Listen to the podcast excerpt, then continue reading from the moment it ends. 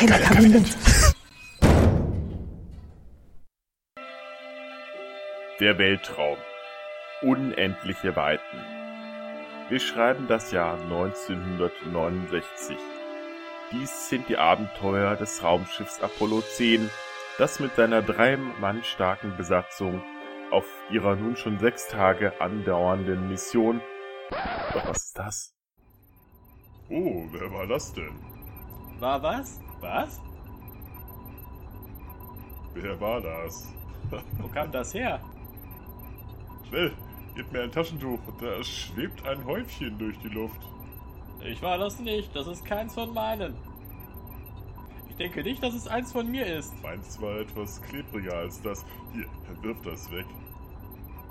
Allmächtiger.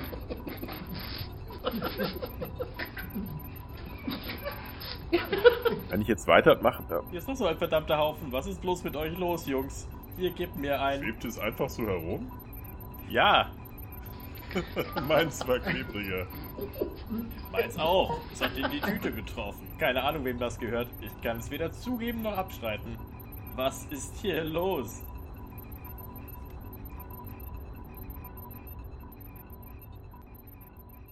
Gute Frage. Was war da los? 1969 befand sich die NASA zwar längst auf dem Wettlauf zum Mond, aber es gab immer noch einige technische große Herausforderungen. Dazu gehörte unter anderem die menschliche Verdauung. Die Entsorgung der Endprodukte gehörte zudem zu den Dingen, die man quasi erst nachträglich einberechnete. So dachte man beispielsweise auf dem Erstflug der Amerikaner ins All nicht an irgendwelche Vorkehrungen, denn schließlich sollte Alan Shepard am 5. Mai 1961 nur für 15 Minuten unterwegs sein. So lange sollte er doch in der Lage sein, sich verkneifen zu können. Nicht geplant war allerdings seitens der NASA, dass sich der Abflug mehrere Stunden verzögerte. Und da man ihn nicht aus der Kapsel holen konnte, ohne den Start der Freedom 7 zu gefährden, war er gezwungen, in den Anzug zu pinkeln. Glücklicherweise sorgte dann das Kühlsystem dafür, dass sich die Flüssigkeit im Anzug verflüchtigte. Trotzdem nicht schön. Daher wurde das System danach verbessert. Man benutzte einfache Plastikbeutel zum Auffangen der Flüssigkeit, die man dann seitlich aus der Kapsel ablassen konnte. Doch mit den Gemini-Missionen kam ein zweites Problem hinzu. Diese waren nun so lang, dass man auch für das große Geschäft eine Lösung finden musste. Zwar hatte man versucht, mittels Spezialdiäten die Darmtätigkeiten zu drosseln, aber irgendwann reichte das dann auch nicht mehr aus. Die Lösung? Wieder einmal eine Tüte. Das Defecation Device bestand aus einem zylindrischen Beutel mit einer etwa dreieinhalb Zentimeter großen Öffnung, die man mit Klebeband fixierte. Nach Abschluss des Geschäftes ließ sich das Beutelchen mit einer Schnur zuziehen. Die Tüte selbst bestand aus einem antibakteriellen Material, das zudem auch noch Gerüche absorbierte. Nicht ganz unwichtig, denn im Gegensatz zu Flüssigkeiten ließ sich der Feststoff noch nicht einfach so aus der Kapsel werfen, sondern musste an Bord verstaut werden. Das war vermutlich das größte Problem der Gemini 5 Mission, der ersten richtigen Langzeitmission 1965. Doch das Stauproblem war nicht das einzige bei diesem Vorgang, denn was bei einem normalen Toilettengang auf der Erde selbstverständlich ist, fehlt im All die Schwerkraft. Oder um es im Raumfahrerjargon zu sagen, es kommt hierbei nicht zu einer sauberen Abtrennung der Module. Da hätten die Defecation Devices kleine Ausstülpungen, um die ähm, Module manuell abzukoppeln, sozusagen. Der Akt an sich war auch wenig würdevoll. Die Gemini-Kapseln waren so klein, etwa die Größe eines Vordersitzes eines Kleinwagens, dass man kaum genug Abstand vom anderen Astronauten einnehmen konnte. Bei den Apollo-Missionen war es zwar ein klein wenig besser, aber auch hier musste sich der Astronaut mit dem Bedürfnis in eine Ecke der Kapsel drücken, während die beiden anderen sich so weit wie möglich nur irgendwie von ihm wegbewegten. Hinzu kam, dass man sich normalerweise komplett entkleiden musste, denn da Wasser an Bord ein knappes Gut war, wollte man nicht riskieren, dass sich Fäkalien auf der Kleidung festsetzte. Das hätte man also ohnehin kaum noch herausbekommen.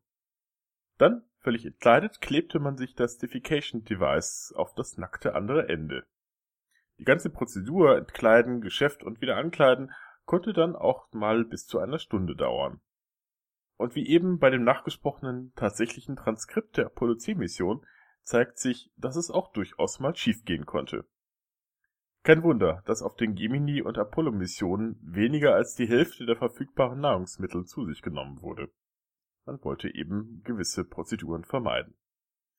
Auf dem Mond und bei den Weltraumspaziergängen konnte man selbstverständlich nicht mal eben alles ausziehen und das Device benutzen. Dafür trugen und tragen die Astronauten ein Freesol Containment Subsystem im Anzug, also quasi eine Windel. Was die Astronauten aber nach Möglichkeit heute vermeiden, und dann eher dann diese Toiletten benutzen. Die es nämlich seit dem Anbruch der Shuttle-Ära allmählich auch gab. Modernere Toiletten, die nun nicht mehr aus nur einem Beutel bestanden, konnten nun auch Festes und Flüssiges voneinander trennen und funktionierten mit Unterdruck. Ersteres wurde aus der Kapsel abgelassen, wie schon bei den Apollo-Missionen, letzteres vakuumisiert und tiefgefroren und entweder aus den Kapseln geworfen oder auf die Erde wieder zurückgeführt. Mit den ersten weiblichen Astronauten kamen nun neue Probleme. Denn ohne Schwerkraft verbleibt bei den Frauen ein Teil des Urins am Körper haften, den man nun mittels Tüchern entfernen musste. Eine Studie von 1973 errechnete, dass eine Entfernung der Schambehaarung deswegen nicht notwendig sei. Eine ähnliche Detailverliebtheit findet sich auch in der Berechnung der Unisex-Windeln, die unter anderem die Wachstumsrate der Behaarung und den Platzbedarf der primären Geschlechtsorgane mit einbezog Übrigens sind die Beutel bis heute Bestandteil der Raumflüge für den Fall eines Defekts der Toilettenanlage. Und die kommt häufiger vor. Häufiger als man denken würde zumindest. Schon auf der STS-1-Mission, der ersten Shuttle-Mission, führte ein Defekt dazu, dass gefriergetrocknete Fäkalien durch die Raumfähre schwebten. Schon wieder mal. Auf STS-3 musste man wegen eines Ausfalls auf die Apollo-Beutel zurückgreifen, bei STS-46 im Jahre 2002 war das Crewmitglied zu einer In-Flight-Reparatur des defekten Klos gezwungen. Sicher nicht besonders angenehm. Als 2008 die Pumpe, die die Feststoffe von den Flüssigkeiten trennte, bei der Toilette der ISS ausfiel, musste die Crew so lange in die Toilette der angedockten Sojus-Kapsel. Diese gab es dort übrigens im Gegensatz zu den Amerikanern schon seit 1967 und wies zum Teil sogar Vorhänge auf oder man konnte ein mobiles Gerät benutzen. Allerdings war diese Lösung auch nur für wenige Tage nutzbar, denn irgendwann war auch diese Toilette voll. Glücklicherweise schickten die Russen eine Ersatzpumpe auf die ISS. Übrigens schadet es nicht, das Problem als Astronaut schon frühzeitig anzugehen. Juri Gagarin, der erste Mensch im All, hat offensichtlich vor seinem eigenen Start unwissentlich eine Tradition ins Leben gerufen, die noch heute die meisten Kosmonauten pflegen. Bevor er in die Maschine stieg, erleichterte er sich angeblich am rechten Hinterrad des Busses, der ihn zu seiner Rakete brachte. Die russischen Kosmonauten tun es ihm bis heute nach. Frauen natürlich nicht, die sollen aber angeblich ein Fläschchen mitbringen, das sie da vorher aufgefüllt haben und am Hinterrad ausgießen. Auch die Amerikaner eifern ihrem ersten Vorgänger nach, allerdings sozusagen umgekehrt. Denn so wie ihr Vorbild Alan Shepard bestellen sie sich traditionell die letzte Mahlzeit, die er vor seinem Flug zu sich genommen hat. Steak und Rührei. In Anbetracht der Toiletten im Orbit würde ich persönlich ja die russische Methode vorziehen, könnte sonst in die Hose gehen. I'm gonna step off the limb now. That's one small step for man, one giant leap for mankind. Übrigens, die Apollo-Missionen ließen eine Menge Dinge auf dem Mond zurück. Werkzeuge, Kameras, Teleskope, Reflektoren, Fahnen und Golfbälle. Und auch etwas anderes, nämlich 96 Beutel mit Fäkalien. Man wollte ja Gewicht sparen und nahm deswegen diese Dinge nicht mit.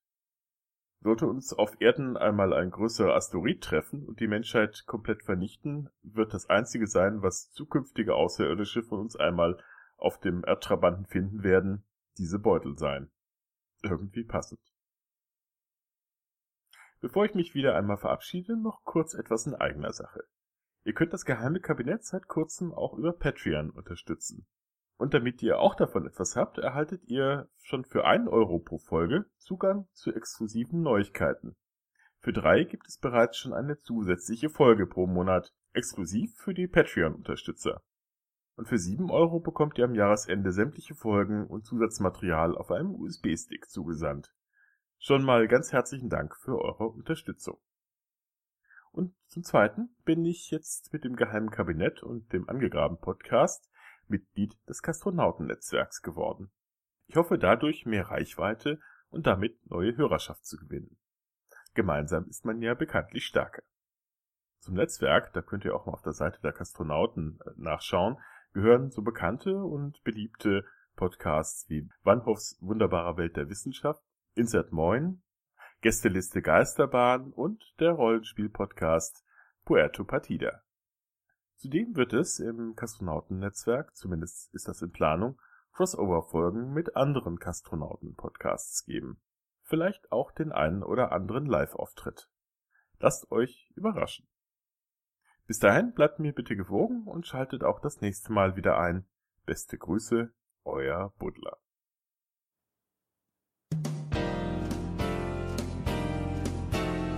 Fly me to the moon and let me play upon the stars. Won't you let me see what spring is like on Jupiter and Mars? In other